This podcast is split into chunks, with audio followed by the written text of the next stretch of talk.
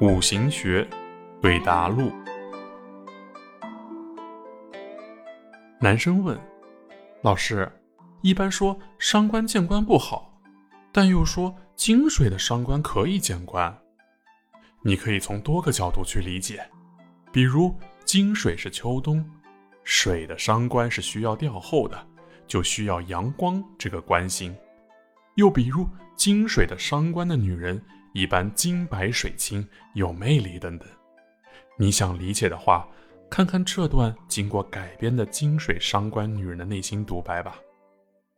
来吧，如果你总想用茶壶将茶杯灌满，那么你就来吧，来到我的湖水中，你的围沙将退落到脚上。如果你想撇下嬉戏跳进水里，那就来吧，蔚蓝的水将没过你，盖住你，它是清凉的，深到无底。它沉黑的像无梦的睡眠，在它的深处，黑夜就是白天，白天也是黑夜。如果你想投入死亡，那就来吧。